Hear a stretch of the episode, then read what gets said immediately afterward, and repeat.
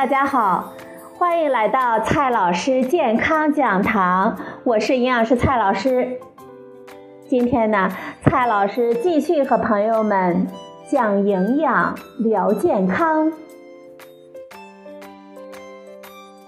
今天我们聊的话题是阿胶。不知道啊，从什么时候起？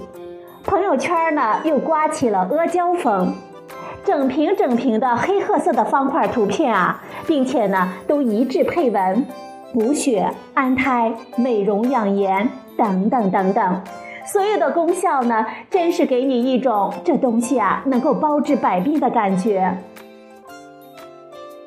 偶然呢和科室的同事唠起这个话题，原来啊同事的妈妈也被安利了。来电话呢，给同事说道着邻居家谁谁谁的女孩啊，给他妈呢买了阿胶，询问着同事要不要也给自己买点试试。这试试啊，当然是没有问题了，难得呀，妈妈们喜欢。但是作为一名营养专业的医务工作者，做好家属的营养科普工作是非常必要的。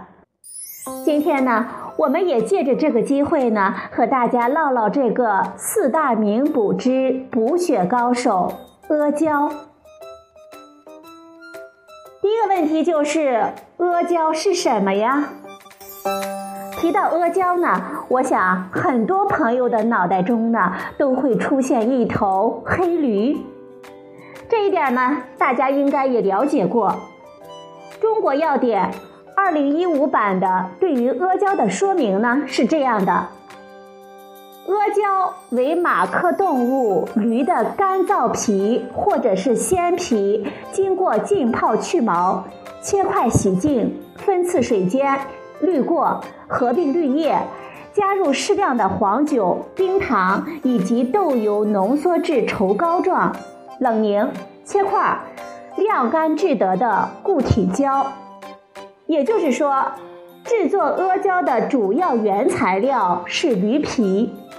从化学成分分析来看呢，主要的成分呢是蛋白质，或者更具体一点就是胶原蛋白。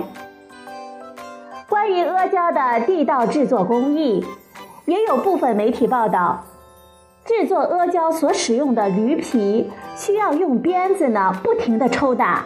直至抽打至皮下泛红水肿，使用的水啊，也不是咱们普通的饮用水，而是阿井水、狼溪河水这样的特殊水。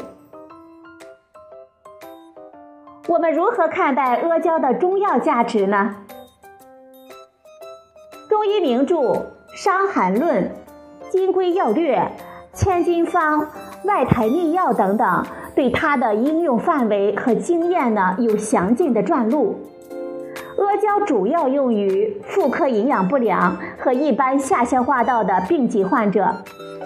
古往今来，很多人都现身说法，证明了阿胶的药用价值。但是对于阿胶的中药价值，我们呢要理性辩证的来看待。阿胶的主要化学成分呢是蛋白质。现代医学已经证实了蛋白质对于我们人体的作用，没有蛋白质呢就没有生命。我们古代医学家虽然没有充分了解蛋白质的营养意义，但是却能够通过治疗实践，掌握并利用阿胶来治疗蛋白质引起的营瘦和阴气不足等病症。即使胶原蛋白呢，在现代医学里并非是一种优质蛋白质。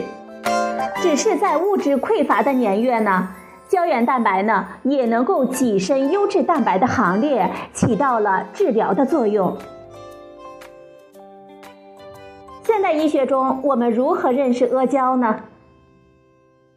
对于阿胶补血的观点啊，我们的动物、人体试验呢，仿佛证实了它确实有效。朱金芳设计的贫血大鼠模型。观察了阿胶铁配伍的改善贫血的功效，结果表明，阿胶铁能够显著的纠正贫血大鼠体内的血红蛋白和红细胞内游离原普林红细胞亚基的异常状况，促进大鼠生长发育。除了动物试验，也不缺乏人体对照试验。红玉梅关于阿胶铁冲剂对于中老年缺铁性贫血人群的贫血改善效果的研究显示，试验组老人的各项贫血相关症状呢均有改善，同时血红蛋白、血清铁蛋白和孕铁蛋白的饱和度显著的上升，红细胞内游离原普林的含量显著的降低。作为缺铁性贫血的治疗原则。补充铁呢，自然可以有效的纠正贫血，但是呢，阿胶和阿胶铁制剂本质上并非是同一种东西，我们可能还需要更多的、更严谨的试验设计来证明阿胶补血这一观点。对于阿胶美容养颜的观点呢，源于阿胶含有丰富的胶原蛋白，胶原蛋白对于我们皮肤的重要性。各种化妆品广告中已经普及，但是吃下去的胶原蛋白到达我们身体里的时候，就真的是胶原蛋白了吗？答案啊是否定的。咱们的小肠可只能吸收氨基酸形式或者是多肽形式的蛋白质，胶原蛋白被胃肠消化吸收之后，并不是像我们想象的理想状态。直接再合成胶原蛋白了。胶原蛋白作为一种不完全蛋白，它的氨基酸的种类并不齐全，所以氨基酸被机体的消化吸收利用率也是很低的。最后啊，阿胶到底该不该吃呢？我们先按中医的观点来看一看吧。中医认为呢，阿胶能够补血滋阴、润燥、止血。传统中医学将我们的体质归为平和质、气虚质、阳虚质等等至少八大类。阿胶虽好，但是中医也讲究呢辨证施治。阿胶对于脾胃虚弱者是不适用的，所以我们不要跟风贸然的给我们机体来进补。此外，具有治疗作用的各种方剂中，阿胶不是唯一，必定啊有其他的具有药理作用的药材的配伍才能使用。所以，即使想要补充，我们还是建议先来听一听老中医给予我们的更个体的意见吧。